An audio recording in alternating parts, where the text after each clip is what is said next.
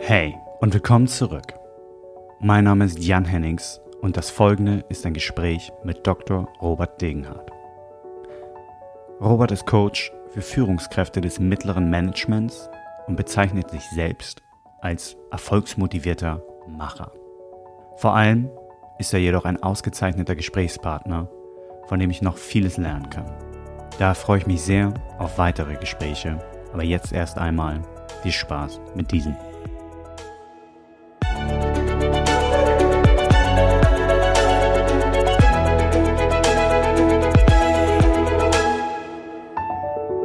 Es wäre vielleicht nochmal ganz schön, dass du, weil ich das selber gar nicht so weiß, ich habe natürlich deine Website auch äh, mitgebastelt und deine Biografie gelesen, aber was da so dein Werdegang war, wie du zu der, quasi zu dem Coach der Führungskräfte geworden bist. Mhm. Ja, das ist in der Tat auch ein Interess also ist eine interessante Frage, weil das in der Tat nicht so ganz, äh, also weil das ungewöhnlicher ist. Mhm. Ähm, das lag nämlich daran, das lag eigentlich verdanke ich das meiner Mutter interessanterweise. Okay. Die hatte nämlich, als sich meine Eltern getrennt hatten, äh, wirklich eine sehr schwierige Zeit, ähm, ähm, viel mit Depressionen zu tun und mit ähm, Abhängigkeiten und hat, um das zu lindern, nicht nur eine Psychotherapie gemacht, sondern sich äh, ganz viel Selbsthilfeliteratur immer besorgt aus der Bibliothek. Ja.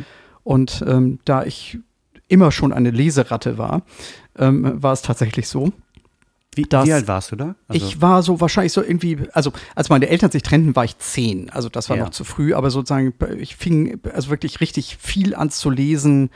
Äh, auch das, was äh, meine Mutter las, das war wahrscheinlich so ab 14, 14, 15 ging es los. Und ähm, alles, was sie ausgelesen hatte, legte sie mir dann halt immer hin, letzten mhm. Endes. Und so hatte ich irgendwie im Alter von 18 schon doch ein paar, ich will nicht sagen Regalmeter, aber an Selbsthilfeliteratur hinter mir und damit eben auch einfach das Interesse für psychologische Fragestellungen. Mm, ja, das ist ähm, so erstmal so das, das Grundrüstzeug oder Grundinteresse. Trotzdem war ich ähm, verhalten, jetzt irgendwas Geisteswissenschaftliches zu studieren. Okay. Weil ich mir schon vorstellen konnte, dass man damit vielleicht nicht so ohne weiteres Geld verdienen konnte. Und das war eben auch ein hoher Antrieb, den ich hatte, doch so schnell wie möglich einfach auch unabhängig zu werden, auch wirtschaftlich. Und ähm, so bot sich eigentlich, wenn es ein Studium hätte sein sollen, wahrscheinlich sowas wie BWL eher mhm. an. Und das dachte ich auch, das wird es vielleicht werden. Ähm, bis mein weiser Onkel, der leider jetzt im Mai gerade gestorben ist, sagte, naja, überleg dir noch mal, was du machst, weil ähm, nur was dir wirklich Freude macht, darin wirst du auch wirklich gut und wenn du in irgendetwas wirklich gut bist, dann wirst du auch darin erfolgreich. Sehr weise, ja. Und dann sagte ich, okay, ähm, wie wäre es mit der Philosophie? Also nee, Philosophie lieber nicht. Also da wirst du dann vielleicht einfach. Der Ansatz war gut, aber denk nochmal. Äh, genau. Ähm, zumal ein anderer Onkel von mir ist tatsächlich Philosophieprofessor geworden. Ja. Und ähm, ich habe es ja mitbekommen, sozusagen, wie schwer der es hatte, bis er eben tatsächlich mal so seine erste dauerhafte Professur bekam. Ähm, das war alles andere als leicht.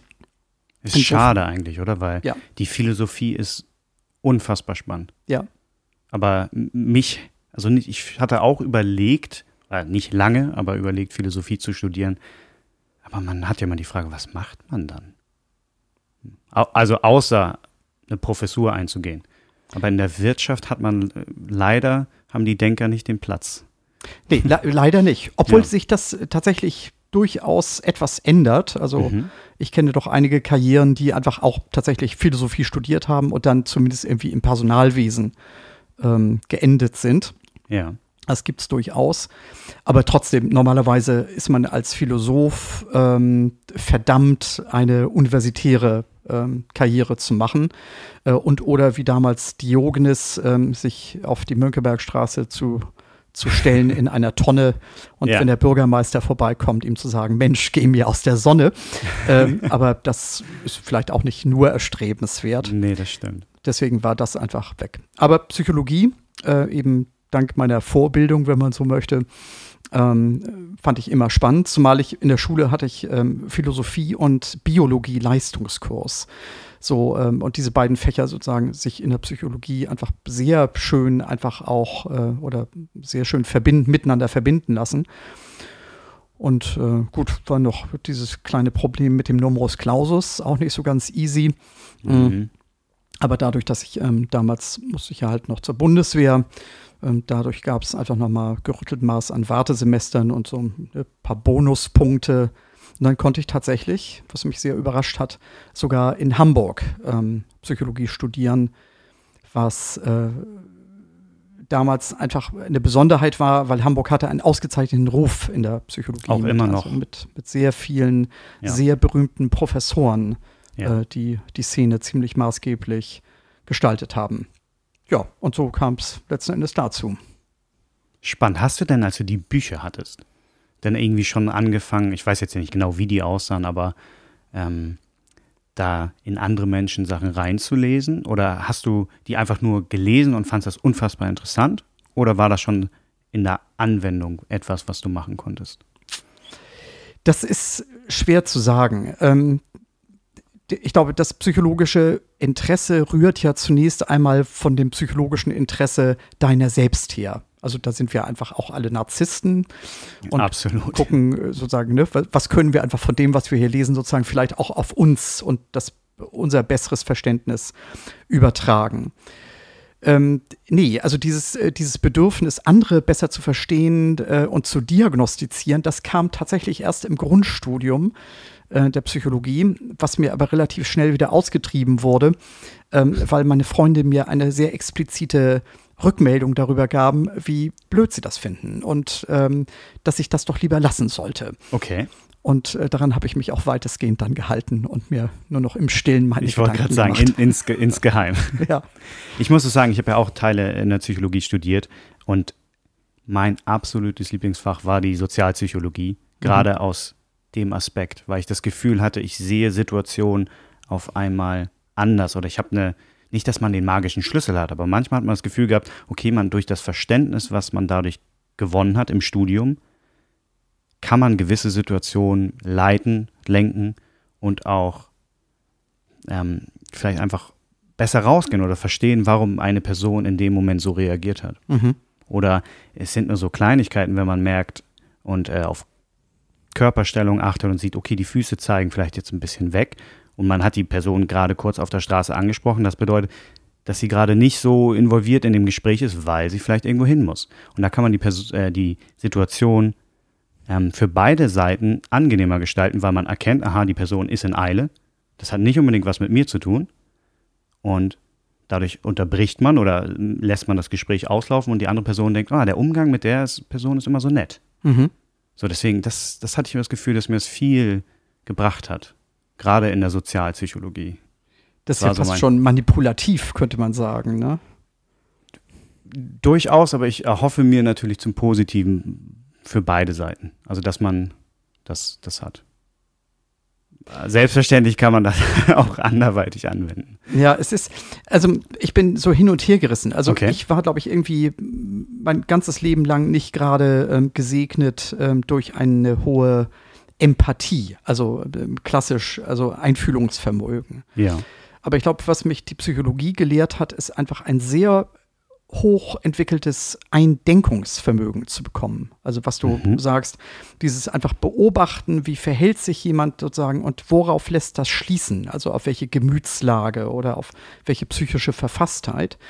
Ähm, und das finde ich insofern vielleicht fast noch fast auch interessanter oder wichtiger, so etwas zu können, weil durch das Einfühlungsvermögen bist du auch immer ein Stück weit mit selbst betroffen und verlierst damit ein wenig die Perspektive auf den anderen, weil du immer mit involviert bist.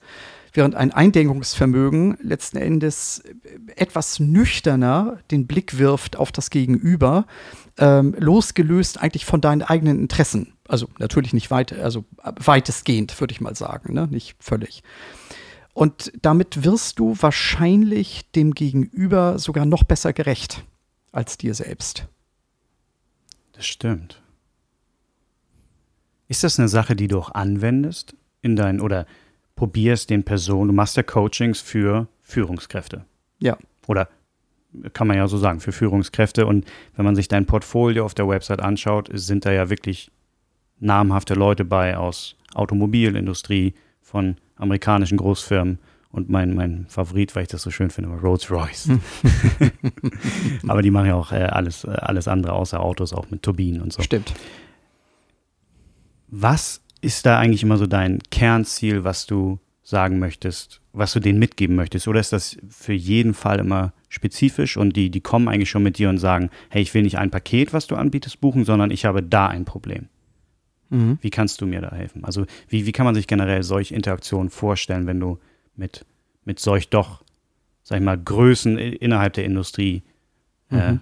einen, einen Kurs machst mhm. oder ein Coaching? Mm, ja, äh, also in der Regel kommen Menschen in ein Coaching mit einem gewissen Leidensdruck. Mhm. Das ist immer so. Also irgendetwas funktioniert nicht so, wie sie das gerne möchten fast noch häufiger werden sie quasi geschickt, so ein bisschen in Therapie, weil andere denken, mit denen stimmt irgendwas nicht. Im Umgang mit anderen Menschen in der Regel, ne? mit ihren Mitarbeitenden zum Beispiel. Und dann sitzen sie bei mir und äh, ja, drucksen dann natürlich auch erstmal rum und fragen sich, äh, was mache ich, was mache ich hier, wird das hier gefährlich für mich oder nicht? Und da heißt es eben als erstes mal ein Vertrauensverhältnis aufzubauen. Du bestimmst vollkommen selbst, was hier passieren wird. Es gibt hier keine Fallen oder Tricks oder auch gerade keine Psychotricks. Mhm. Und es ist schon gar keine Therapie. Es wird, du wirst dich nie hier auf eine Couch legen müssen, äh, um äh, vor dich hin zu fabulieren. Und über einige über das Kennenlernen und vielleicht auch einige Sitzungen hinweg wächst dieses Vertrauen und die Menschen beginnen sich mehr zu öffnen, auch darüber, wo sie für sich selber ja noch Potenziale sehen, Entwicklungspotenziale. Und ähm, das gilt es dann zu verstärken, um zu schauen, ist das, ist das überhaupt valide? Also ist diese Selbsteinschätzung, die dieser Mensch hat, stimmt das tatsächlich oder passiert das nur in seinem eigenen Geist und seiner eigenen Vorstellung?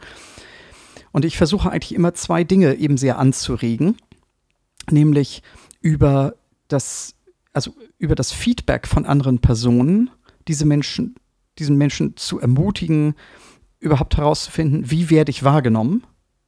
Mhm. Weil unabhängig von der eigenen Absicht, die man hat, ne, Absicht durch Absicht und Wahrnehmung ist einfach durchaus was ganz anderes. Und das zweite ist, dem Menschen näher zu bringen, ähm, wie Covey das ausdrückt, den eigenen Circle of Control. Das heißt also, wo habe ich tatsächlich Einfluss auf meine Verfasstheit oder darauf, dass es einfach so ist, wie es ist. Und ähm, die Menschen dann einfach zu ermutigen, entsprechend experimentell vorzugehen und in, im Rahmen von einer vielleicht Verhaltensänderung in bestimmten Situationen mal auszuprobieren, ob das einfach eine andere Wirkung bei anderen hinterlässt und damit eben auch ein anderes Selbstempfinden. Absolut. Ich stelle mir das auch so schwer vor, wo du meintest am Anfang, dass wenn andere Leute quasi diese Führungskraft in solch Coaching stecken und das gar nicht intrinsisch war, ist es ja immer ein Angriff auch auf die Person. Weil, weil ein Coaching bedarf ja immer, zeugt immer davon, einer Verbesserung. Und wenn ein anderer sagt, hey, in der Form brauchst du eine Verbesserung, könnte ich mir vorstellen, dass einige das als Angriff sehen und sagen, oh, ich bin in meiner Führungswirklichkeit angegriffen und werde nicht, nicht so gut wahrgenommen. Also es gibt nicht jeder Mensch ist ja leider, ist ja so offen für Verbesserung. Und das finde ich gut, dass, äh, also, oder finde ich interessant, wie, wie du sagst, dass du das als allererstes auch abbauen möchtest. Quasi, dass sie sich wohlfühlen. Mhm. Und kann man das überhaupt immer, immer schaffen oder hast du auch manchmal das Gefühl, du, du arbeitest da eigentlich gegen eine Wand, ja. die, die das überhaupt nicht annimmt, egal was du sagst, auf probierst du verschiedene Winkel und Angeh Herangehensweisen und wie, was machst du in solchen Fällen? Hast du schon mal gesagt, so geht einfach nicht? Also geht nicht, habe ich bisher noch nicht sagen müssen. Ähm, ja. Aber das Gefühl zu haben, man arbeitet gegen eine Wand, mhm. letzten Endes. Oder noch besser gegen eine Fassade. Also, dass ein Mensch so viel Bedürfnis hat, sich immer im besten Licht erscheinen zu lassen und sich so gar nicht öffnet für Entwicklungspotenzial oder wie auch immer. Das gibt es durchaus. Das sind dann in der Regel auch die in Anführungsstrichen schwächeren Führungskräfte, die durch einfach dieses mangelnde, durch die mangelnde Selbsterkenntnis letzten Endes oder das Bedürfnis, sich einfach doch besser darzustellen, als sie tatsächlich sind, so sich auch als so wenig lernfähig erweisen. Mhm. Und die das oftmals sehr charmant auch letzten Endes ne, verdecken. Aber wo ich dann als Coach eben auch merke, da passiert nichts. Und ähm, die Ultima Ratio, die es dann einfach gibt, ist das eben tatsächlich anzusprechen. Also, also meine, meine Wahrnehmung anzusprechen, dass ich so wenig das Gefühl habe, dass irgendwas passiert bei dem anderen und äh, wie denn der andere das erlebt. Ja. Und ähm, weil ich bin ja schließlich nicht verantwortlich dafür, was jetzt jemand aus einem Coaching mitnimmt oder was er experimentell dann eben umsetzt. Und, äh, und dann das Bittere ist natürlich, dass dann jemand sagt, nein, für mich, mir bringt das total viel. Letzten Endes, ich habe ganz viele Anregungen äh, schon mitbekommen. Ähm, und selbst wenn man dann eben weiterfragt, äh, was denn genau, mhm. dann ist dann, ja, so auch Dinge, die sie so sagen. Also äh, es, es wird dann einfach, es bleibt dann so nebulös und dann weiß man schon, das wird vermutlich nicht in einen großen Kernerkenntnisprozess gipfeln. Aber vielleicht war es dann doch wert, es wenigstens einfach so etwas mal versucht zu haben, als es gar nicht getan zu haben. Ja. Vielleicht wirkt auch Dinge, manche Dinge wirken einfach auch später. Das, ich weiß das selber, weil ich das selber erlebt habe. Wenn Menschen etwas gesagt bekommen, was sie für aus ihrem Selbstbild heraus für komplett nicht akzeptabel halten, dann ist das Erste, was kommt, ja einfach eine starke Abwehr letzten Endes. Und ähm, es kann sein, dass wirklich erst Jahre später die Erkenntnis dann dort, damals, das hat mich sehr geärgert, aber der Mensch, der mir das gesagt hatte, hatte eigentlich recht. Stimmt. Mir fällt jetzt kein konkretes Beispiel ein, aber ich kann mich an solche Situationen erinnern, dass ich das schon mal gedacht habe. Und es ist natürlich nur schwierig, weil du hast dann da deinen Dienst geleistet, aber konntest nicht unbedingt in dem Moment. Ist ja die Frage, wie weit dieser Moment entfernt liegt. Aber du willst ja auch bestenfalls akut Hilfe betreiben, weil es ist ja nicht immer nur die Person selber, sondern weil sie eine Führungskraft ist, sind so viele Menschen ja betroffen. Ja. Und deswegen wäre es ja auch bestenfalls so, dass eine Veränderung so schnellstmöglich eintritt wie nur möglich. Das stimmt. Und das ist eigentlich auch tatsächlich Ziel des Coachings. Ziel des Coachings ist ja in einer überschaubaren, auch definierten Zeit, mhm. innerhalb einer Anzahl von Treffen, ähm, eine nachhaltige Verhaltensänderung herbeigeführt zu haben, die zu einfach einem besseren Outcome führt, wenn ja. man so möchte. Das, und das ist durchaus auch mein Ziel, das zu tun. Mhm. Wenn es eben so gar nicht geht, dann geht es halt nicht. Äh, und das ist, wie gesagt, dieses Thema Verantwortung. Wer hat denn Verantwortung für eben die Veränderung seiner selbst? Das ist nicht der Coach. Der Coach ist bestenfalls so etwas wie ein Impulsgeber oder ein, ne, wie heißt das, Katalysator, wie es so schön heißt, äh, für Veränderung, aber nie verantwortlich für die Umsetzung. Und, ähm, und manchmal muss man eben als Coach, selbst wenn man eben alles versucht hat, äh, anerkennen, Vielleicht habe ich tatsächlich nicht alles versucht, vielleicht habe ich auch den Schlüssel nicht gefunden oder die richtige Methodik nicht gehabt.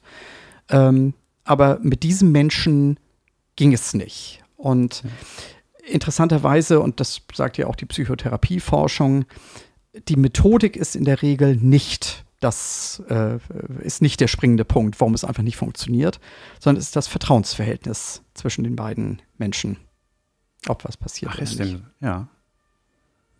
Okay. Aber sofern die Methode völlig Quatsch ist, äh, das gilt ja nicht in jedem Falle, oder? Ja. Das ist interessant. Also habe ich ja, aber, aber klar, wenn gerade bei, bei solch Veränderungsprozessen, die man erzeugen möchte, dass da ein Vertrauensverhältnis da sein muss, das macht Sinn. Das ist ja. äh, ein, ein, gutes Beispiel ist, ähm, also was die wissenschaftliche Evidenz angeht, ist die Psychoanalyse, also die praktisch erste anerkannte Psychotherapieform, mhm. ähm, äh, fast komplett wirkungslos. Ja. Was die, was die Methodik und auch die sozusagen das zugrunde liegende Menschenbild dahinter angeht. Weil das, was sie vorgibt, ähm, ja, zu bewirken, nicht passiert. Diese Katharsis, wenn man erstmal so zugrunde liegende Traumata aufgearbeitet hat. Dennoch hat die Psychoanalyse mit Sicherheit einfach eine Wirkung, nämlich dass Menschen ja sehr regelmäßig mit einem anderen Menschen in Beziehung stehen und etwas über innerste Gedanken und Gefühle von sich geben, was natürlich auch Vertrauen wachsen lässt. Und dass diese Art von Angenommensein dazu führt, dass Menschen mit einem entsprechend stärker oder gestärkten Selbstwertgefühl möglicherweise in ihrer Umgebung anders agieren, um damit einfach eine andere Rückmeldung bekommen, was letzten Endes zu einem ja, ich will nicht sagen Heilungsprozess, aber zumindest zu einem Verbesserungsprozess mhm. ähm, erlebt führt. Und so könnte man sich das gut erklären. Das stimmt. Aber das meintest du ja gerade, willst du nicht unbedingt in deinem Coaching erzeugen. Wie kann man sich das denn vorstellen, dass du, du kriegst einen Auftrag, du gehst denn dahin und hast du denn einen Fragebogen erstmal, den du machst oder wie läuft das ab? Also wenn ich jetzt sagen möchte, du hilf mir, was, was würdest du tun? Mhm. Genau, ich habe also ich habe tatsächlich einen Fragebogen. das also, weiß es sind die Psychologen. Ja, die genau. haben immer erstmal einen Fragebogen. Ganz genau. Es, nein, ich habe keinen Fragebogen, ich habe äh, einen Interviewleitfaden, so okay. würde ich das sagen. Also ich gehe da schon standardisiert vor und versuche eben sehr genau herauszufinden, sagen, was ist eigentlich die Motivation, gerade jetzt ein Coaching in Anspruch zu nehmen. Ähm, und äh, wie hoch ist eben der Eigenanteil und wie hoch ist der Leidensdruck dieses Menschen, das zu machen. Ja. Um dann einfach zu überlegen, wie sinnvoll oder welche Zielsetzungen stehen dahinter und wie sinnvoll sind die, also wie realistisch sind die auch umsetzbar in der Kürze der Zeit in der Regel. Aber mehr noch geht es mir darum, den anderen zunächst einmal kennenzulernen in seinem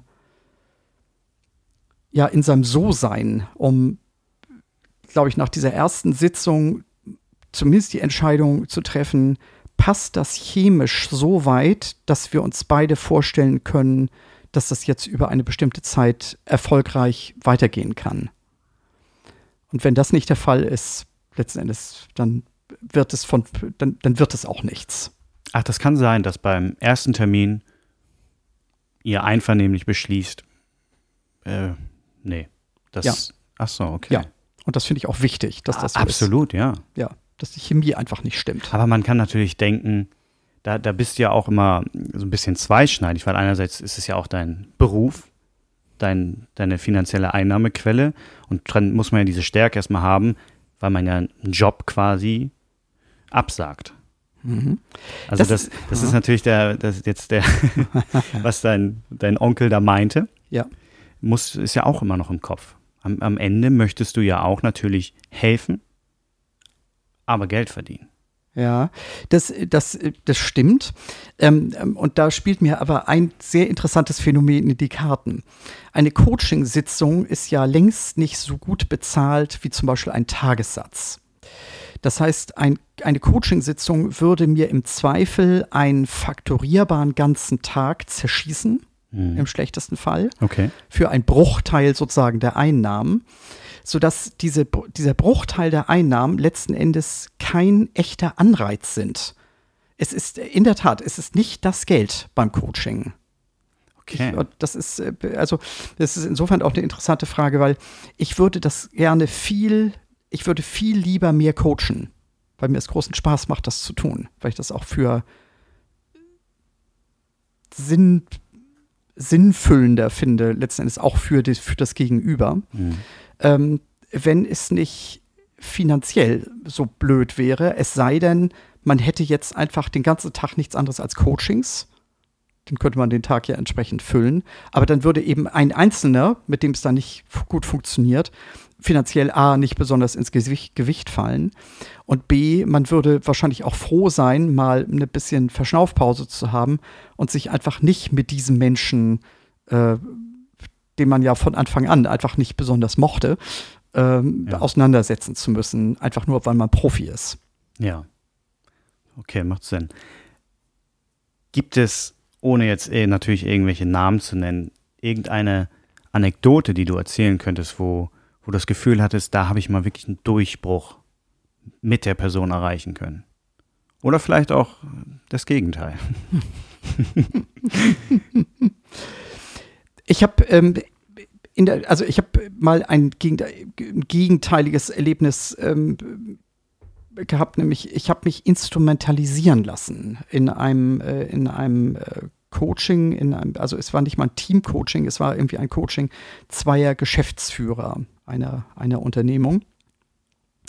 Und ähm, der wirklich sehr charmante, wie ich im Nachhinein, glaube ich, rausgefunden zu haben, glauben, ähm, tatsächlich ein bisschen psychopathische Geschäftsführer hat das irgendwie alles eingetütet und hatte eigentlich nur ein Ziel, nämlich seinen anderen Geschäftsführer eigentlich auszuboten. Also den irgendwie dahin zu bringen, dass er das Unternehmen verlässt, dass er sich irgendwie auf einen ja, Art sozusagen, ne, ist ja kein Auflösungsvertrag im eigentlichen Sinne, aber zumindest auf eine Auszahlung einigt und dann das, äh, wie gesagt, das Geschäft verlässt und er das eben alleine weiterführen kann. Wie, wie kommst du da jetzt ins Spiel? Da bin ich mal gespannt. Ähm, weil wir ähm, letzten Endes, ich, er hat mich einfach äh, ziemlich geimpft was sein, ne, sein Counterpart anging. Mhm. Und äh, das hat mich natürlich auch nicht ganz äh, unbeeinflusst gelassen. Und ähm, der andere war hingegen, war, aber, war tatsächlich also sehr, wie er ihn beschrieben hat, aber natürlich auch mit ganz vielen besonderen Qualitäten und im Übrigen sozusagen ein unglaublich liebenswerter Mensch. Und ähm, aber das Coaching war mit beiden Personen oder nur mit der einen? Äh, nee, äh, tatsächlich. Das Coaching war mit beiden einzeln ah. und ab und zu mit beiden gemeinsam. So, so ein, so ein äh, Konstrukt war das. Mhm.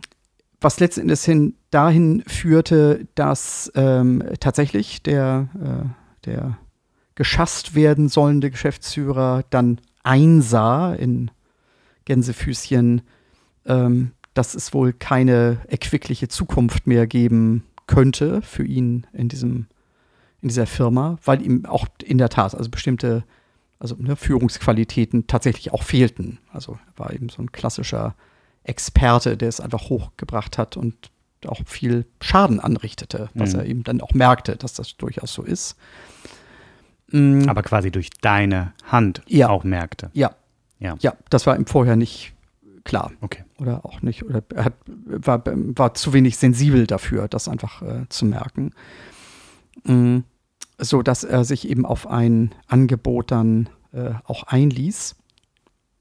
Und als das so in trockenen Tüchern waren, letzten Endes sozusagen, war ich dann aber auch sofort draußen. Also seitdem hat eben sozusagen der andere, der das ja mal eingetütet hat, sozusagen sich auch nie wieder bei mir gemeldet. Und daran merkte ich letzten Endes immer, das war auch da bin ich auch benutzt worden. Bist du in dem Fall benutzt worden? Natürlich, du wirst ja bei jedem Coaching in irgendeiner Form, in Anführungszeichen, benutzt. Aber du hast du Schaden damit angerichtet, dass du der Person aufgezeigt hast, was sie nicht kann? Weil du hast ja davon gesprochen, dass sie Schaden in der Firma angerichtet hat. Und wenn du verholfen hast, diesen Schaden zu minimieren, Klar wurdest du instrumentalisiert, aber das ist ja der, der Sinn eines Coaches, dass man ihn einsetzt als Instrument der Verbesserung. Ja. Oder, nee, oder? das ist, nein, so sehe ich meine Rolle nicht. Ich okay, sehe meine Rolle ja. oder was, was dieses Ereignis mich auf jeden Fall hat nochmal schärfen lassen, war, ähm, meine Rolle ist eben die eines wirklich neutralen Anwalts für mein Coachee. Ja. Der sollte ja. ich sein. Und äh, das heißt also irgendwie daran zu arbeiten, dass das Beste für mein Coachee zu wollen, auch unabhängig von den Firmeninteressen. Äh, dass es meinem Coachee letzten Endes danach, nach dem Coaching-Prozess besser geht.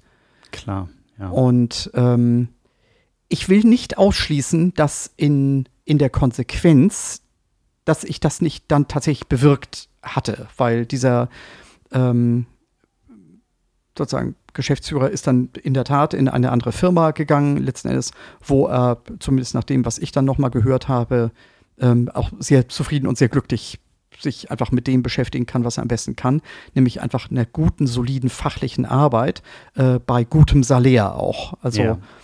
also der ist jetzt nicht ähm, sozusagen in die Gosse gegangen oder wie auch immer, sondern ganz im Gegenteil, hat eben schon eine gute Alternative für sich gefunden. Stimmt, das ist ein guter Punkt, wo du sagst, du bist für deinen Coachee da. Ich habe das gerade ein bisschen falsch betrachtet. Das war vielleicht mehr so der Ansatz, was ein Consultant oder so ein Berater macht, der dann quasi die, das Firmeninteresse vertritt. Aber natürlich, wenn du für die Person, die du coach, ist, ist das natürlich das höchste Gut. Das macht Sinn. Ja. Bist ein guter Coach. es, es, es, geht ja gar nicht anders. Also ja. das, aber tatsächlich, es ist tatsächlich der, das Dilemma ist, ich werde in der Regel von der Firma bezahlt, die natürlich einfach auch Interessen hat. Ja. Gewissermaßen für wieder mehr Friede oder mehr Professionalität äh, in der Führungskrew zu sorgen. Und dieses, dieser Output wird manchmal nicht erreicht. Und zwar nicht, weil ich meinen Job irgendwie nicht anständig mache, sondern weil sich das Coachee oder der Coachee einfach anders entscheidet oder etwas anderes macht oder was ihm etwas anderes wichtiger ist. Oder sich vielleicht dieses, sein Führungsverhalten quasi nur eine Symptomatik darstellt für irgendetwas, was kulturell in der ganzen Unternehmung, also noch viel mehr im Argen liegt. Und dann kann es passieren, dass einfach die Aufgabenstellung sich dann einfach switcht, statt diesen Symptomträger wieder zu einem wertvollen Mitglied dieser Firmenbande zu machen oder Firmenkultur, ähm, den Symptomträger vielleicht zu ermutigen oder zu stärken, mit dieser Kultur auch anders und konstruktiver fertig zu werden. Und oder, was durchaus auch möglich ist, ähm, dieses Konstrukt auch zu verlassen. Ja. Wie erkennst du aber quasi das Konstrukt, die Firma, wie, wie erkennst du da eigentlich über die Einzelgespräche mit, mit der Person, was überhaupt da für eine Umgebung herrscht an der Firma? Also du, du musst ja eigentlich, um die Person coachen zu können, die Firma auch in einer gewissen Weise und das Umfeld verstehen. Mhm. Oder zumindest jedenfalls die Abteilung. Mhm. Gehst ja. du da in die Abteilung rein? Guckst, redest du mit den Mitarbeitern? Oder wie, wie darf man sich das vorstellen? Ja. Also ich, ich rede ja immer zunächst einmal mit dem Auftraggeber. Also irgendjemand beauftragt das. Das ist in der Regel irgendwie ein Mitglied der Personalabteilung. Ja. Ähm, dann spreche ich immer mit der vorgesetzten Person des Coaches. Ähm, weil ich denke, das ist ja äh, dessen oberster Personalentwickler und der führt ja irgendwas im Schilde, in Anführungsstrichen, also möchte etwas erreichen. Ähm, das finde ich wichtig. Hm, ich biete dem Coachee auch immer an, letzten Endes ihn mal an einem Arbeitstag X zu begleiten. Und oder wenn er sagt, mir gelingt es nicht, ähm, beispielsweise meine Team-Meetings ähm, strukturiert und zielführend äh, zu leiten, ähm, dann bin ich natürlich auch gern mal Zeuge einer Teamsitzung und bekomme dann natürlich darüber was mit. In der Regel kommen die Coaches ähm, aus anderen Beratungsaufträgen. Wenn ich einfach größere Beratungsaufträge in Unternehmen habe und dieses Unternehmen deswegen ja auch schon mal besser kennengelernt habe, dass dann häufig sowas kommt, ach, Sie machen ja auch Coaching, äh, könnten Sie sich vorstellen, mal mit mir und oder mit einem meiner Mitarbeiter ein Coaching zu machen. Äh, das ist natürlich noch komfortabler, weil ich einfach ein besseres Look and Feel dieser ganzen äh, ja, der ganzen Firmenkultur habe und wie das irgendwie so funktioniert. Ist wahrscheinlich auch produktiver. Ja. Am, am Ende. Was, was sind denn so die Hauptqualitäten, die man haben muss, um eine gute Führungsperson zu sein? Kann, gibt es da so eine Handvoll von Sachen oder ja. was? Ja. Gibt es. Gibt es in der Tat. Ähm, ich glaube, das Wesentliche, und da drehen sich ja deine Fragen schon drum, ist tatsächlich eine wirklich sehr gute Selbsterkenntnis. Einfach mhm. gut zu verstehen, ähm, was sind meine Motive mh, mm, und wie erzeuge ich Wirkung auf andere und aus welchen Gründen mache ich das. Mhm. Und sind das Gründe, die vor allen Dingen in mir selber liegen, um einfach einen Vorteil daraus für mich zu ziehen? Oder sind das äh, auch, will man sagen, Gründe, weil ich es einfach auch gut und wohl mit anderen meine? Ähm, die Firma als Ganzes, aber insbesondere meinen Mitarbeitenden. Und darüber einfach sich sehr klar zu sein, warum ich das mache. Also sehr auch transparent sein zu können, warum tue ich die Dinge, die ich tue und was beabsichtige ich damit. Das ist, äh, finde ich, eine ganz wesentliche äh, gute Eigenschaft, die Führungskräfte haben sollten. Ansonsten, klar, ich meine, als Führungskraft braucht es eine bestimmte Erlaubnis, die man sich selber geben muss, überhaupt Menschen führen zu dürfen. Also darf ich das, will ich das? Ähm, weil doch einige Führungssituationen sind auch nicht einfach und führen schon mal zu schlaflosen Nächten. Und das muss man wollen, ne? dass ich das äh, möchte. Also das, das glaube ich, hilft in jedem Fall. Und ich glaube als Führungskraft, dass man gut beraten ist, eine gewisse Dienstleistungsmentalität ähm, an den Tag zu legen, nämlich sich selber als Führungskraft als Dienstleister der Geführten zu sehen. Mm, also der Lackmustest ist ja immer der, leisten meine Mitarbeiter oder mein Team mit mir eine bessere Arbeit als ohne mich? Und das ist nicht so selbstverständlich zu beantworten. Und deswegen ähm, darüber klar zu sein, was bringe ich rein in meine Mitarbeiter, in mein Team, dass das aber der Fall ist. Und gleichzeitig aber auch zu wissen, dass ich ja nicht nur Dienstleister für meine Mitarbeitenden bin, die sind auch meine Dienstleister, klar, aber erstmal als Führungs aus der Führungsperspektive, sondern dass ich gleich, gleichermaßen natürlich auch meiner vorgesetzten Ebene, also der Unternehmung, eine Dienstleistung erbringe, meinen Kollegen auf gleicher Führungsebene und womöglich noch meinen externen Kunden, die ich dann auch noch habe. Und dass man eben in diesem Gemengelage, wo es eben auch tatsächlich mal Widersprüche gibt und unterschiedliche Prioritäten zu treffen sind, äh, dabei eben nicht unter die Hunde zu kommen, sondern das eben auch auszuhalten, dass das so ist. Ich glaube, das gehört zu einer guten Führungskraft. Und ist das eine Sache, die man einfach hat? Oder sagst du, dass das jeder lernen kann? Ausgezeichnete Frage. Da dreht Und ist das jetzt, äh, jetzt beantwortet? Gibt es eine Differenz zwischen, was du als Coach sagen würdest oder das, was du wirklich denkst? Nee, gibt es, gibt es nicht. Ähm, es, es gibt es gibt bestimmte Grundvoraussetzungen, von denen ich glaube, die müssen da sein. Und das ist eben ein bestimmtes Gerüttelmaß an Selbstwertgefühl. Also, dass man aufgewachsen ist in einer Umgebung, die an eher vermittelt hat, mit dir ist schon alles in Ordnung, weil das die Voraussetzung ist, das auch in anderen anerkennen zu können. Auch mit euch ist alles in Ordnung. Das finde ich eine wesentliche Voraussetzung. Und die ist einfach schwer trainierbar und auch schwer therapierbar, wenn das einfach nicht der Fall ist. Ähm, und daraus vielleicht eben ableitend eben dieses Führungsselbstverständnis. Ähm, wenn man Biografien von Führungskräften liest, ähm, findet man dann häufig, dass eben schon ne, erfolgreich Führungskräfte schon im zarten Kindesalter schon keine Ahnung, Kita-Sprecher geworden sind oder ne, Schulsprecher oder äh, Mannschaftsführer im Sport oder wie auch immer, dass es also früh anfängt, weil Menschen bereitwilliger diesen Menschen auch gefolgt sind, weil sie sagten, der soll auch oder die soll auch unsere Anführerin sein, weil der trauen wir das zu, das zu machen. Das ist so dieses, dieser Begriff Führungscharisma. Ich glaube, Führungscharisma im eigentlichen Sinne äh, ist natürlich hilfreich, braucht es aber nicht. Das ist auch schwer zu erwerben. Aber wie gesagt, so ein gewisses Führungsselbstverständnis braucht es, basierend auf Selbstwertgefühl. Das ist nicht trainierbar, glaube ich nicht. Alles andere, was Techniken angeht, Gesprächstechniken, Zuhörtechniken, ähm, Selbst, Selbstreflexion, ist sehr wohl erlernbar. Und insofern habe ich einfach Hoffnung, auch wenn einfach mein Job nie ausstirbt. Also ich werde vermutlich nicht so ohne weiteres arbeitslos werden können, einfach weil der Bedarf wird nie versiegen. Ja. Ähm, bin ich trotzdem der Überzeugung, vor dem Hintergrund, dass ja Menschen sich so nur so schwer verändern und so schwer einfach neue Verhaltensweisen erlernen, dass einfach diese immer mal wieder Begleitung eines Coaches aufgrund einer sehr um, eng umrissenen Fragestellung, die ich einfach selber als Führungskraft habe, natürlich sehr sinnvoll ist. Absolut. Du hast auch eben gesagt mit den Gesprächstechniken. das Ganze hier ist ja jetzt gerade ein Gespräch.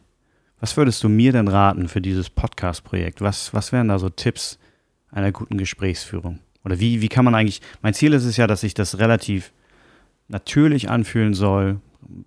Nicht ganz wie ein Interview, es ist nicht ein bisschen vielleicht ein Interview, aber wie, wie würdest du sagen, könnte man das am besten erreichen? Also, dass wenn du jetzt mich, mich mal coachen äh, solltest. Genau. Und wenn ich dich jetzt coachen wollte oder sollte, ja. dann würde ich dich fragen, sozusagen, was möchtest du denn gerne, dass es, wie es rüberkommt? Was möchtest du denn damit erreichen?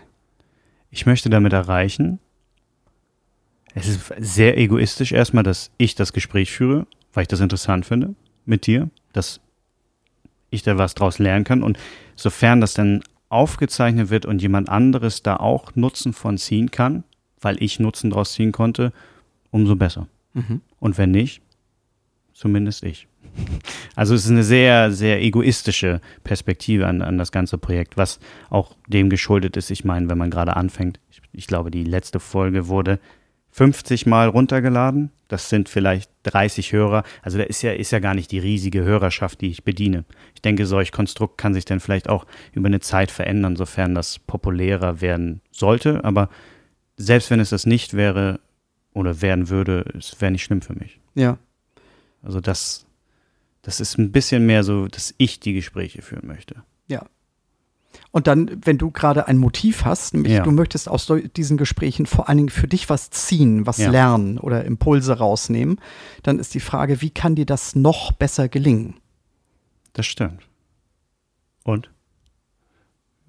Wie, wie, wie kann mir das am besten gelingen? Also, wenn ich dir was raten Sehr gerne, dürfte, ja. dann würde ich immer mich, ich würde mich auf ein Gespräch vorbereiten mhm. mit einem Gesprächspartner, was er so macht, und ich würde mir Fragen vorformulieren, die mich interessieren, also de deren Antworten mich äh, interessieren, in der Hoffnung, dass ja. die geneigte Hörerschaft äh, das irgendwie auch interessant findet.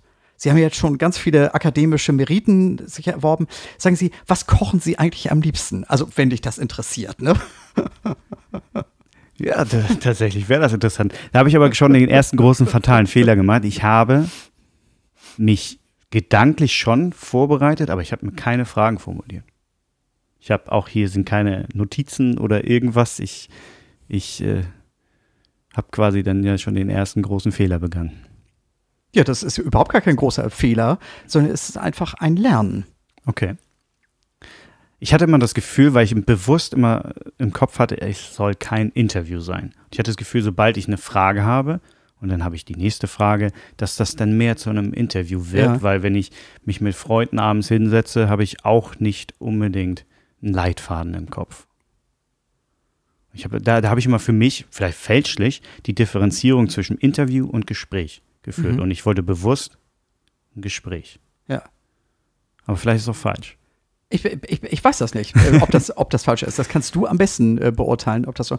Was ich dir rückmelden kann, auf jeden Fall sozusagen, dass ich das wirklich auch sehr als sehr gesprächig erlebe und ich erlebe das vor allen Dingen, als dass du einfach interessiert dabei bist. Das finde ich wichtig. Ähm, und ähm, dass mir zumindest scheinbar klar geworden ist, äh, dass es dir vor allen Dingen, dass du vor allen Dingen Interesse hast, wie einfach ein Coach arbeitet und wie der denkt und wie der das macht. Wenn das deine Vorbereitung war, letzten Endes, das möchte ich gerne herausfinden. Mhm. Diese Frage möchte ich mir gerne beantworten. Äh, dann ist dir es auf jeden Fall gelungen. Ah, okay. Ähm, das war jetzt so ein bisschen Meta nebenbei, wenn ich, wenn ich schon mal dich hier vor mir habe. Äh, was, was mir eben noch einfiel, zurück zu dem, du meintest, man liest Biografien von, von ähm, großen Führungspersönlichkeiten. Was mir da sofort in den Kopf kam, sind dann solche Personen aus dem Silicon Valley, sei es jetzt Steve Jobs oder Elon Musk und der, der weiteren. Man hört ja immer Schauergeschichten von denen, dass das keine, sag ich mal, es waren unfassbar erfolgreiche Führungspersönlichkeiten, aber dass das Arbeiten mit denen unfassbar schwierig war. Und also da muss es ja anscheinend eine große Diskrepanz geben zwischen Erfolg und Führungsvermögen. Oder ist es so, man kann nicht gut führen und geliebt werden? Oder man muss sehr streng sein, um sehr erfolgreich zu sein? Mhm. Also da sind mir nur diese Namen in den Kopf gekommen, wo man, wo man ja nicht unbedingt das beste Arbeitsverhältnis manchmal zwischen, dieses Zwischenmenschliche gerade bei denen hatte. Mhm. Ich weiß nicht, ich hatte die Biografie von Steve äh, Jobs gelesen, wo, und ist ja ein, ein sehr spezieller Charakter gewesen im Umgang mit seinen Mitarbeitern und auch Nächsten. Mhm. Wie, wie, wie geht das zusammen? Es sind so zwei Antworten, die mir so spontan dazu einfallen. Die erste Antwort, jeder Idiot kann führen, wenn er nur einen Haufen Geld hat. Also letztendlich, man kauft sich einfach Leute, die es einfach, die es aushalten, dann mit einem. Das äh, kann ja. passieren. Und wenn dieses Geld einfach auch gar nicht versiegt, letzten Endes kann man das auch ziemlich lange dann durchhalten. Und das andere ist, und das finde ich fast noch interessanter aus der Psyche von Menschen her, was sind das für Menschen, die für solche Menschen dauerhaft arbeiten? Und das sind ja Menschen, die eigentlich immer permanent unter Beweisnot stehen. Letztendlich, ich kann es eigentlich meinem Chef nie richtig richtig machen oder nie mhm. recht machen und muss mich immer noch mehr anstrengen, das zu machen. Bis vielleicht zu meinem eigenen Burnout oder auch nicht, wer weiß. Und meine meine Hypothese wäre letzten Endes, dass solche Menschen als Führungskräfte auch bestimmte Menschen als Untergebene in Anführungsstrichen auch anziehen.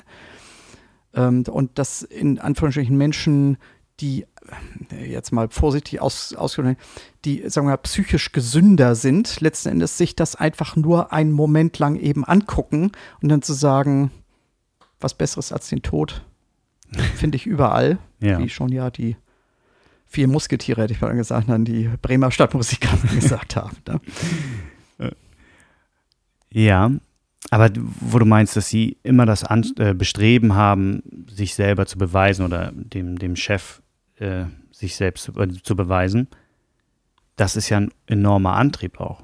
Ja. Der quasi Antrieb und auch Entwicklungsantrieb innerhalb der Firma. Ja. Deswegen ist es, glaube ich, ja so unfassbar schwierig, wenn man einerseits natürlich als Firma die Produktivität maximieren möchte und gleichzeitig natürlich aber auch das Wohl der Mitarbeiter.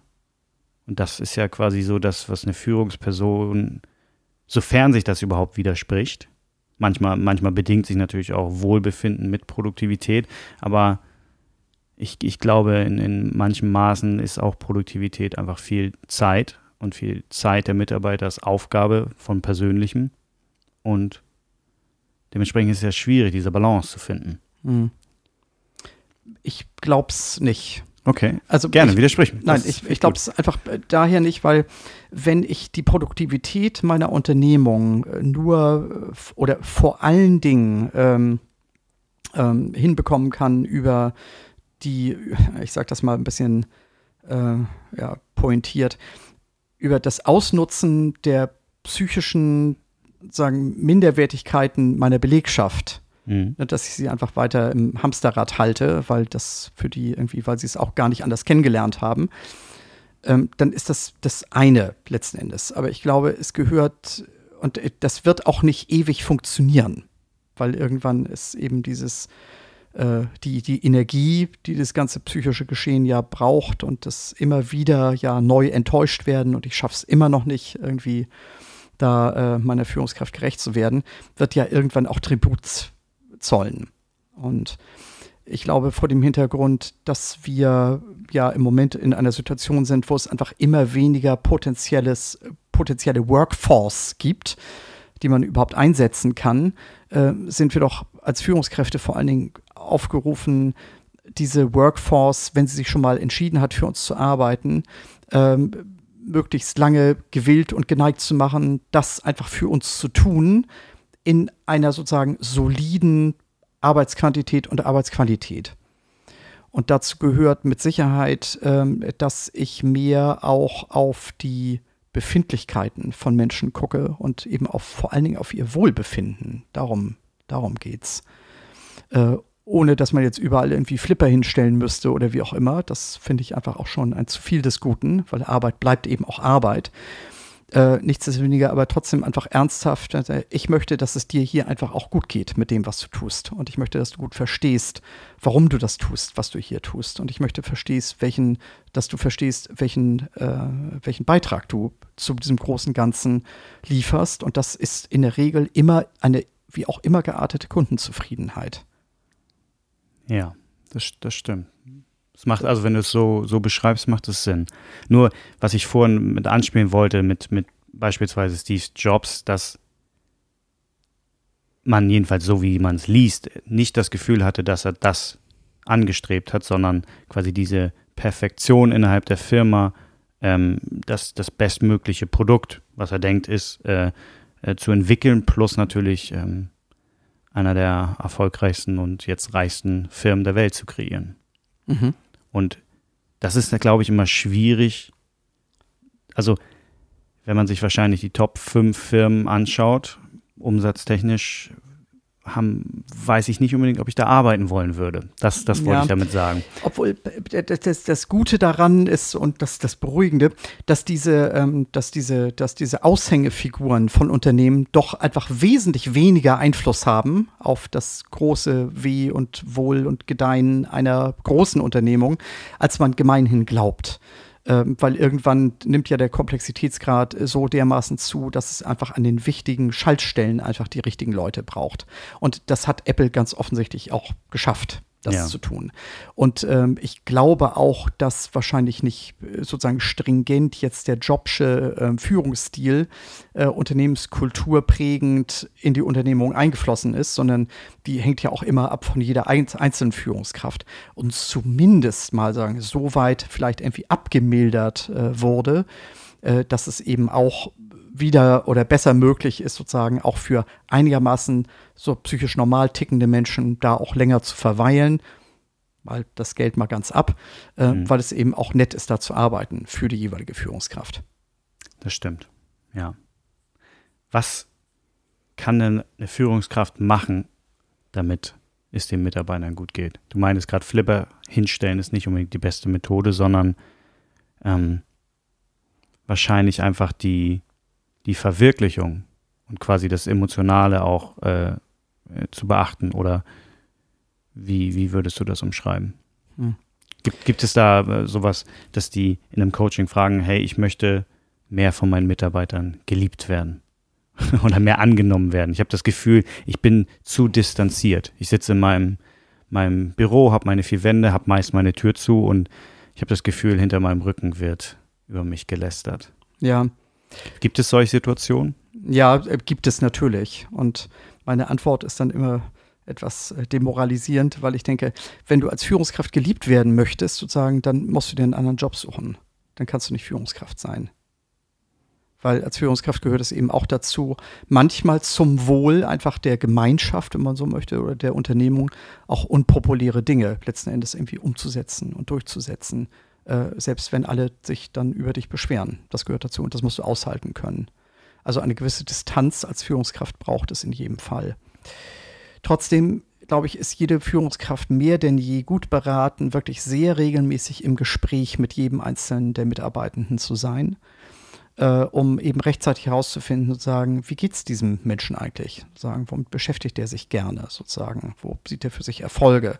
Wo, glaub, wo, wo glaubt dieser Mensch hier brauche ich einfach noch ein bisschen, äh, wie kann ich unterstützen mhm. letzten Endes. Aber vor allen Dingen, wie kann ich einfach klar machen und sagen, warum bist du unverzichtbar in diesem Gefüge, was wir hier haben? Und was ist genau dein Job und deine Rolle? Und warum wir alle auf dich zählen, dass das einfach gut läuft?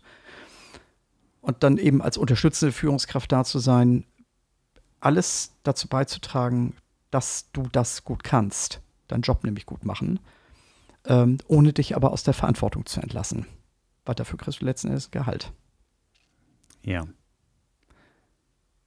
Finde ich, also finde ich spannend, dass du sagst, dass man als Chef eigentlich nicht sich hoffen kann, ähm, in jedem Fall geliebt zu werden, weil man halt solche Verantwortung hat und da manchmal Entscheidungen getroffen werden müssen, die vielleicht auch das Wohl aller betreffen, aber nicht unbedingt einsichtig ist im ersten Moment. Ähm, wie kommt das aber eigentlich, dass wir denn gerade bei so anderen, äh, gerade in der Politik, so Führungskräfte eigentlich aufgrund dessen nur von Beliebtheit wählen? Oder vermeintlich nur durch Beliebtheit wählen? Ist das nicht eigentlich denn der, der völlig, völlig falsche Ansatz, dass wir viel mehr auf Kompetenzen schauen müssen? Oder wie wird eigentlich solch Führungskraft? Wird ja meist in einem Unternehmen ähm, über Kompetenz. Mhm. Oder halt natürlich ähm, natürlich ähm, auch die Kompetenz natürlich, sich gut mit anderen zu verstehen, die die Entscheidungsgewalt haben, dass man Führungskraft wird. Also das ist, ist ja auch immer sehr eine menschliche Komponente, die mit reinspielt wahrscheinlich. Mhm. Also also zwei, zwei Antworten auch dazu. Ähm, wir sehen uns ja an unserer Bundeskanzlerin, sozusagen, der wir vermutlich einfach mehr Kompetenz als Beliebtheit äh, zu bedingen würden. Und ähm, wir und wie froh wir sein können, sozusagen im Moment einfach genauso einen Menschen an der Spitze einer Organisation zu haben, nämlich unseres Staates, wenn man so möchte. Ne? Ähm, also an Kompetenz geht kein Weg dran vorbei. So. Nichtsdestotrotz, das Auge ist natürlich immer mit. Das heißt, ähm, so ähm, Sympathie- und Antipathie-Effekte spielen natürlich auch in der Führung eine Rolle. Und wenn ich es verstehe, als Führungskraft, ähm, sagen wir mal, einigermaßen sympathisch rüberzukommen, ne, vielleicht über bestimmten Humor, den ich habe letzten Endes, oder durch meine Zugewandtheit oder wie auch immer, in der Regel ist Zugewandtheit, ähm, dann wird das mit Sicherheit nicht schädlich sein. Was genau heißt Zugewandtheit? Zugewandt, äh, dass ich einfach jemand zuhöre, dass ich einfach mich, also dass ich dem anderen das Gefühl gebe, ich interessiere mich wirklich für dich. wie, wie kann das eine Person, nehmen wir jetzt die Bundeskanzlerin, wie kann sie das schaffen, weil sie ja niemals mit jedem einzelnen nee. Bürger reden wird? Wie, wie kann man da eine Zugewandtheit vermitteln? Ich glaube, äh, das ist gar nicht ihr Job, das zu tun. Also okay. wenn sie, wenn sie wirklich ausgebuffte Politikerin wäre, die sie so ja, also irgendwie ist, aber auch nicht ist, dann wird sie natürlich irgendwie auch sozusagen auf den Jahrmarksfesten, wenn das wieder ginge, sozusagen Babys Herzen und äh, Menschen tief in die Augen gucken und äh, denen die Hände schütteln. Aber das ist sie nicht letzten Endes. Und das erkennt auch jeder. Und deswegen, also Authentizität schlägt immer falsche mhm. falsche Sympathie. Äh, es würde ein absolut falsches Bild ergeben. Ganz genau. Und so ist es bei Führungskräften, finde ich auch. Ähm, eine Führungskraft muss jetzt einfach nicht irgendwas dafür tun, sympathisch zu sein, ähm, sondern sollte irgendwie darauf achten, sozusagen, ich bin einfach auch so, wie ich bin, letzten Endes.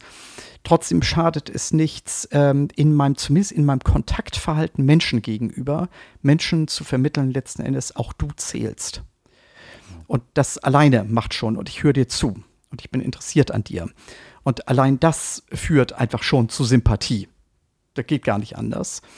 Ähm, und das ist vielleicht ein Fund, mit dem ich mal wuchern könnte, wenn ich nämlich äh, keine anderen Mittel mehr tue es für mich. Hm. Vielleicht gibt es mal so eine Situation, wo ich einfach Dinge nicht mehr erklären kann oder darf, äh, aber tu es für mich letzten Endes und vertraue mir da. Das ist sozusagen das, was äh, dahinter steht. Trotzdem darf man eben das nicht verwechseln mit, äh, weil wir uns einfach alle mögen und, und sympathisch sind, dass wir auch beste Freunde sind. Und ich finde, eine, eine Führungskraft, die das bestreben hat, ich bin der beste Freund meiner Untergebenen oder ein, ein Elternteil, was beste Freund, bester Freund der Kinder sein soll, das geht mit dem Rollenverständnis nicht gut zusammen. Weil es geht nicht darum, bester Freund zu sein. Es geht darum, eine Führungskraft zu sein. Und die ist naturgemäß einfach nicht bester Freund. Das heißt, wenn ich das bestreben habe als äh, Führungskraft, dann sollte ich mir was anderes suchen. Das spricht jetzt ja extrem dafür, dass du Hier Hierarchien als sehr wichtig in der Firma siehst. Ja. Ich meine, die äh, in der neuesten Arbeitspsychologie ist es ja immer so, man möchte Führungs- oder Hierarchien glätten. Mhm. Und äh, ist ja bei einigen ja das Bestreben, das bestenfalls komplett zu glätten. Mhm. Würdest du dem komplett widersprechen und sagen, weil das, man, man braucht solche Hierarchie? Ja. Es braucht einfach deswegen, es gibt einfach einen sehr schönen Satz, äh, den ich sehr richtig finde. Freiheit geht nur mit Verantwortung. Und ähm, solange wir keine Unternehmen haben, wo jeder wirklich komplett eigenverantwortlich ähm, seine Aufgaben erledigt, solange braucht es Führung. Oder jetzt ein ganz typisches Beispiel, dass wir jetzt schon wieder im Lockdown sind, hat was damit zu tun, dass es einfach einen bestimmten Prozentsatz an Menschen gibt da draußen, die nicht bereit oder in der Lage sind, Verantwortung zu übernehmen für andere und geschweige denn für sich selbst letzten Endes. Und wo einfach eine Regierung auf einmal führen muss. Also das heißt einfach Dinge, Maßnahmen letzten Endes äh, ankündigen und umsetzen muss, weil diese Verantwortung nicht da ist. Und so ist es in jedem anderen Unternehmen. Und zwar völlig unabhängig, sozusagen, ob ich jetzt auf New Work Unternehmen oder auf diese altehrwürdigen äh, Unternehmen äh, schaue. Das ist überall das Gleiche. Und nur weil ich einfach glaube, ich brauche eine, ich habe hier eine Kultur, sozusagen möglichst wenig Führung und viel Eigenverantwortung, heißt noch lange nicht, dass diese Eigenverantwortung gelebt wird. Gerade interessanterweise ähm, bei den jüngeren Menschen, die jetzt laut Studienlage sozusagen, wenn sie befragt werden, weniger denn je überhaupt bereit sind, Verantwortung zu über, also übertragen zu bekommen und eben auch äh, zu übernehmen, weil sie bisher ja einfach sehr gelernt haben, dass bisher haben das die Eltern ja immer gemacht. Oh, aber wie kommt das? Wie kommt die Veränderung? Das, äh, das, Betrifft das mich jetzt auch? Bin, bin, bin, ich, bin ich da ja, repräsentativ in der Studie? Ich weiß es nicht, vielleicht schon, weil, also die, die Regel ist sozusagen, dass im Gegensatz zu früher Eltern den Kindern in der Kindererziehung ähm, immer mehr auch abnehmen letzten und sich immer mehr kümmern um Dinge und immer schneller eingreifen, wenn irgendwas mal nicht so gut läuft. Und äh, das nimmt Kindern automatisch Verantwortungsgefühl weil Absolut. ich das Gefühl habe, sozusagen, ne, meine Eltern kümmern sich ja schon und wenn ich mit der Lehrerin nicht ähm, zufrieden bin, dann äh, wird mein Vater sie schon rausklagen. So. Ich habe gerade die, die letzte Folge mit ähm, Bodanski, Dr. Bodanski geredet und er meinte auch in seinem persönlichen Umfeld, was er mehr und mehr sieht bei der Erziehung, diese sogenannten Helikoptereltern. Das spielt ja genau da rein. Und er meinte, dass, dass die Lehrer meinten, eine tolle Sache an Corona ist, dass die Eltern die Kinder nicht mehr zur Schule bringen. Oder nur noch nicht ins Klassenzimmer bringen, so hat das, glaube ich, formuliert, sondern nur noch vor die Schule. Mhm. Also das, das spielt ja absolut da rein. Und ich kann das auch bei mir in der Kindheit. Ich habe nicht weit von der Schule weg gewohnt und musste eigentlich nur mal so einen Berg runterlaufen. Und ich weiß, ich bin da jeden Tag alleine gelaufen. Mhm. Und da wurde eigentlich kaum jemand, nur die Kinder, die ein bisschen weiter, es war eine kleine Stadt, ein bisschen weiter weg wohnten, die wurden mit dem Auto gebracht. Mhm. Alle sind sonst gelaufen oder mit dem Fahrrad gefahren. Mhm. Und dann, als ich nachher mein Abi gemacht habe und bin morgens immer noch mit dem Fahrrad zur Schule an der Grundschule vorbeigefahren, Autochaos. Mhm. Überall Autos. Ja. Jedes Kind wurde mit dem Auto zur Schule gebracht. Ja. Also selbst da in diesen wenigen Jahren ist mir das auch schon aufgefallen.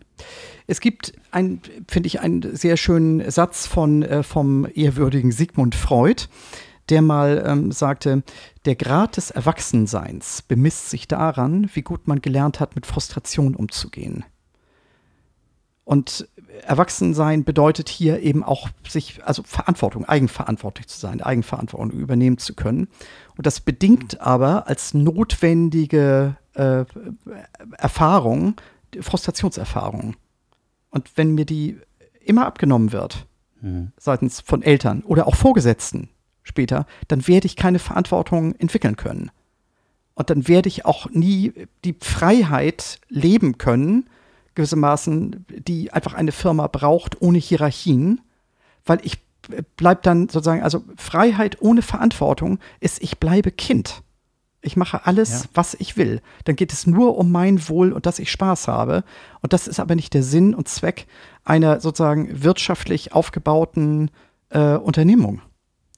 Absolut. Und heißt, das, heißt das, wir laufen jetzt eine, auf eine Zukunft zu, wo keiner nachher mehr führen kann? Oder es einen Führungskräftemangel gibt? Oder, oder was, was bedeutet das schlussendlich? Ja. Es gibt, wahrscheinlich gibt es sowas wie Führungskräftemangel. Das glaube ich schon. Weil auch, wie gesagt, die Bereitschaft nimmt ab, auch Verantwortung für dann ja andere mit zu übernehmen. Äh, nämlich für ein Team von Geführten. Das nimmt ab. Und es ist auch anstrengend, das zu tun. Das muss man mhm. fairerweise ja auch sagen. Ich glaube, es gibt, wird immer noch ein paar Menschen geben, die das eben auch, auch in der Kindheit so sozialisiert worden sind, dass sie gemerkt haben, das, auch, das macht mir auch Spaß und das, das fällt mir auch zu und das fällt mir auch leicht, das zu tun. Und vielleicht haben mich meine Eltern eben auch vorbildhaft auch beeinflusst, das zu tun. Mm, aber ja, die Befürchtung ist tatsächlich sehr gegeben, dass es immer weniger Menschen gibt, die das,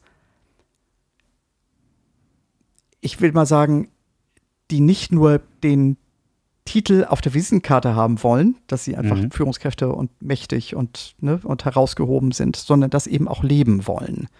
Und ähm, insofern, wie gesagt, mein Job also der Bedarf für meinen Job stirbt nicht aus. definitiv. Ähm, aber da dahingehend, es sind ja in meinem, vielleicht liegt es an meinem Umfeld, aber wenig Leute, die ich so kenne, die wirklich Lust haben auf diesen klassischen 9 to 5. Also das, also besagt ja ein bisschen, wenn niemand Führung übernehmen möchte, weil er Kind bleiben möchte, müsste er sich ja relativ wohl fühlen eigentlich in so einem 9 to 5, wo ihm werden Aufgaben zugegeben, er macht die und am Ende des Tages geht er aus seinem Büro raus und ist da in, äh, weiß nicht, macht seinen Sport, kocht sein Essen und ist, ist glücklich. Alles wunderbar.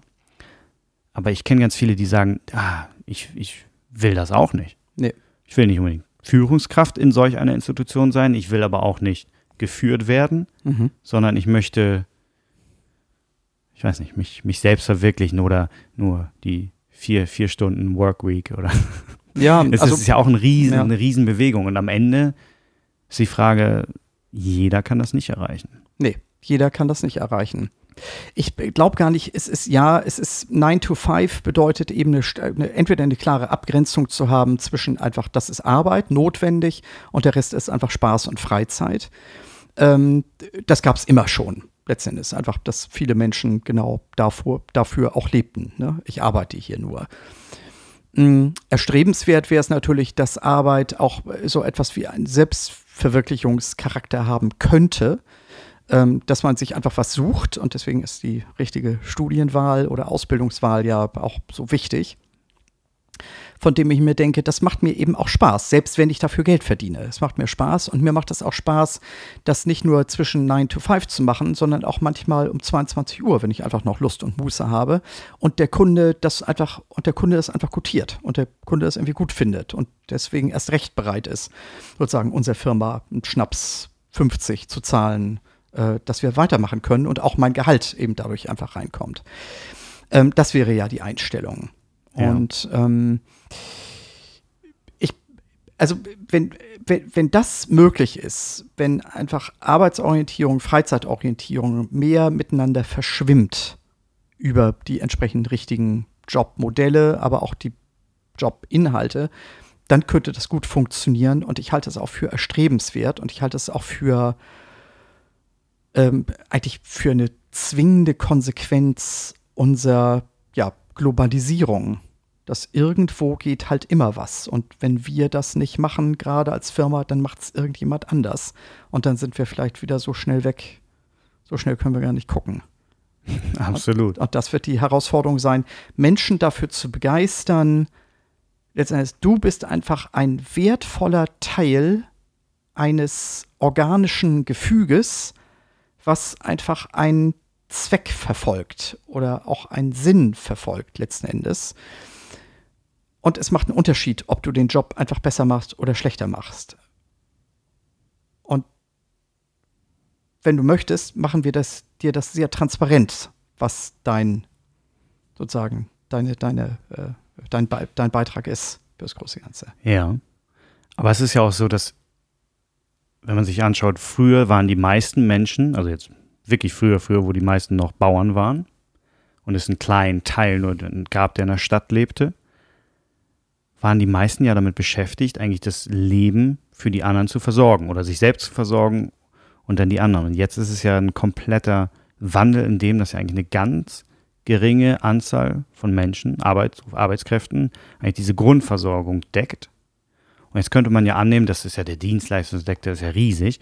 Das ist vielleicht, ist das eine logische Weiterentwicklung, dass der Dienstleistungssektor auch irgendwann klein wird? und irgendwie wieder eine ganz kleine Menge auch diesen Dienstleistungssektor bedingt, sei das jetzt durch die Weiterentwicklung in ähm, Artificial Intelligence, dass da irgendwie Computer mehr, mehr übernehmen.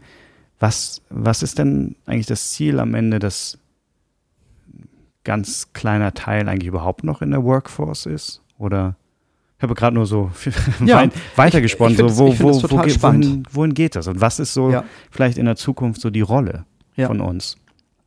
Es ist ja viel, wird ja darüber gesprochen, über die Sinnhaftigkeit von Tätigkeiten. Und ja. ähm, im, im Zuge der Automatisierung werden vermutlich einfach sehr viele Jobs wegfallen oder dann einfach computerisiert oder automatisiert werden können, die heute, von denen einfach keiner wirklich sagen würde, die sind einfach nur wahnsinnig sinn, sinnhaft. Ähm, insofern werden einfach viele Jobs wegfallen. Und die Frage ist, ähm, inwieweit sich Menschen, inwieweit Menschen bereit sind, sich quasi so fortzubilden, letztendlich, dass sie vor allen Dingen mit ihren, mit ihren Hirnen arbeiten können, weil das wird die Wertschöpfung der Zukunft sein, äh, das mehr zu können. Und da wird es einfach viele Abgehängte geben. Da bin ich einfach ziemlich sicher.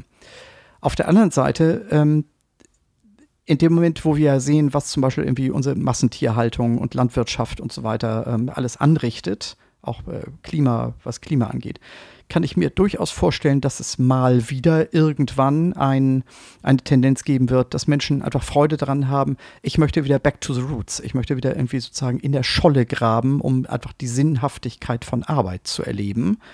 Auch dauerhaft. Ähm, auch das würde ich überhaupt gar nicht weit ne, von uns ähm, weisen. Es kommt immer darauf an, wie,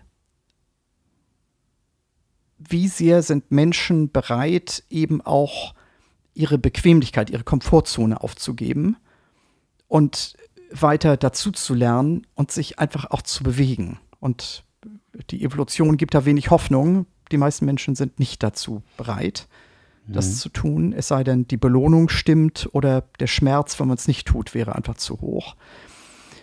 Und wahrscheinlich werden beide Mechanismen einfach darauf einwirken, ob das nun besser gelingt oder nicht so gelingt. Aber äh, jetzt mal mit Verlaub gewissermaßen, bis diese Phänomene tragen gewissermaßen, darf ich mich schon einfach woanders ausruhen. da machst du es aber jetzt einfach mit. Ja. Aber das ist okay. aber denn gerade diese Sinnesfrage, wenn, wenn es mehr darum geht, nicht mehr nur zu arbeiten, sondern Sinn zu stiften und Sinn zu haben, wie würdest du, ich weiß nicht, ob das auch ein Aspekt des Coachings ist, aber wie, wie machst du diese Sinnesfindung? Hm. Ist das ein Teil im, im Coaching, ja. dass man, dass man eigentlich überlegen möchte, was ist der große, große Sinn, auch was die Führungskraft erreichen möchte? Ja. Ähm, ja, ist es. Weil das ist einfach eine der, der Kernfragen. Ne? Ähm, im Grunde genommen, ne, also jeder Mensch, der einfach zumindest nachdenkt, wird ja irgendwann mal über diese Frage stolpern und sagen, was ist eigentlich der Sinn? Also warum bin ich überhaupt hier? Ich bin da mehrfach drüber gestolpert und, und das, genau, sehr, das, sehr doll immer hingefallen. Ja, ganz weil die Antwort ist Richtig. Sehr komplex. Ganz, ganz genau. Beziehungsweise wahrscheinlich gibt es auch, man kann vielleicht für sich eine Antwort finden. So, das ist schon mal viel wert und das kann sich auch wieder verändern. Also das, da, da hat man sein Leben lang was dann davon. Äh, trotzdem kann man das einfach gut erweitern über, zumindest kann ich mir auch die Frage vielleicht auch leichter beantworten, was ist eigentlich der Sinn meiner Tätigkeit? Also warum mache ich das, was ich da tue? Letztendlich, wozu ist das gut? Und zwar in jedem Job. Mhm. Es gibt ja von Landgren und äh, Konsorten dieses Buch Fisch, wo äh, mal vor vielen Jahren, 20 Jahren bestimmt, äh, mal Menschen befragt worden sind auf dem, glaube ich, Bostoner Fischmarkt. Und, ähm, und die so bemerkenswert gute Laune immer verbreitet haben, trotz des fiesen Jobs, den sie haben. Und daraus haben die Autoren, Psychologen irgendwie abgeleitet, im Grunde genommen ist die Haltung zu dem, was ich mache ob man eben aus dieser, aus, aus der Tätigkeit irgendwie einen Sinn ableiten kann für sich, ob man sich überhaupt die Mühe macht, das zu tun. Es ist wichtig, dass ich das tue, weil gewissermaßen. Es macht einen Unterschied für jemanden. Ja. Und diese, diese Frage lässt sich immer beantworten für alles, was man tut, gewissermaßen. Und dann kann ich mir immer noch die Frage stellen, reicht mir das aus? Oder, ähm, oder sollte ich mir noch was anderes suchen? Aber wenn ich sage, im Moment reicht mir das aus, weil ich nicht willens bin, noch nennenswert dazu zu lernen oder irgendwie auf Gehalt zu verzichten oder wie auch immer, dann aber das auch anzunehmen und sagen, und dann versuche ich das wenigstens so gut wie möglich zu machen. Allein das schon ist sinnstiftend. Absolut. Aber ich finde es so paradox zum Teil, dass wir so viele Möglichkeiten haben, eigentlich unseren Sinn zu finden und den auch auszuleben, sofern wir den gefunden haben. Aber man das Gefühl hat, dass gerade je, je entwickelter solche Nationen ist, des, desto mehr man in einer Sinnkrise ist und desto unglücklicher man auch zum Teil die Menschen auffindet. Ja. Gerade wenn man, wenn man sich anschaut, wie nehmen wir jetzt den Fischmarkt da, wie, von, von solch einer entwickelten Perspektive denkt man so, ah, wie, wie, wie kann man denn, wenn man jeden Tag umgeben ist vom stinkenden Fisch, äh, so, so glücklich sein? Ja. So, wenn man das jetzt mal so, so böse formuliert. Genau. Das, ganz genau. Also und dann sitzt da äh, äh, irgendjemand äh, auf Mallorca in seiner Villa und hat schlechte Laune.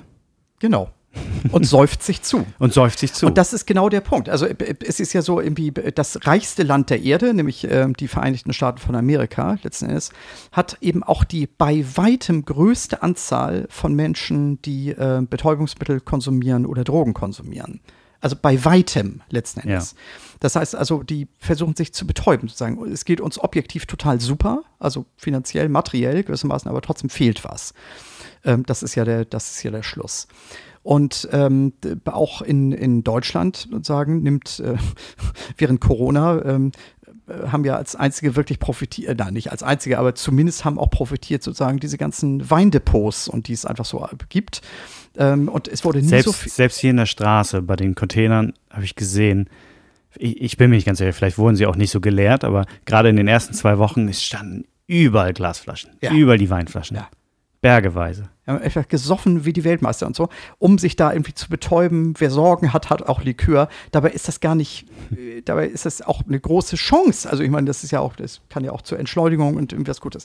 Aber trotzdem, das ist eben die menschliche Verfasstheit, dass eben das Materielle als solche ist es halt nicht, sondern bestenfalls irgendetwas, was man trotzdem machen kann. Und ich würde mich da vielleicht einfach auch abschließend mit Blick auf die Zeit ja, ähm, nochmal auf, auf äh, ich habe ja schon Freud bemüht, sozusagen auf Alfred Adler bemühen. Alfred Adler war ja sozusagen ein Zeitgenosse ähm, von, äh, von Freud und hat aber eine ganz andere psychoanalytische Richtung eingeschlagen, nämlich hin mehr zur, eigentlich zur Sozio, ja, zur Soziologie, Sozialpsychologie, wenn man so möchte.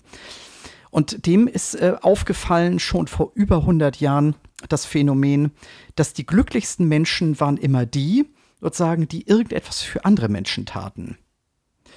Und ähm, ich glaube, das hat heute noch Gültigkeit. Also das Thema, wenn es mir einfach zu sehr hakt und ich einfach überlege, ob ich nicht jetzt doch die zweite Rotweinflasche süffel, ob es nicht einfach Menschen gibt, die von mir als Mensch profitieren könnten.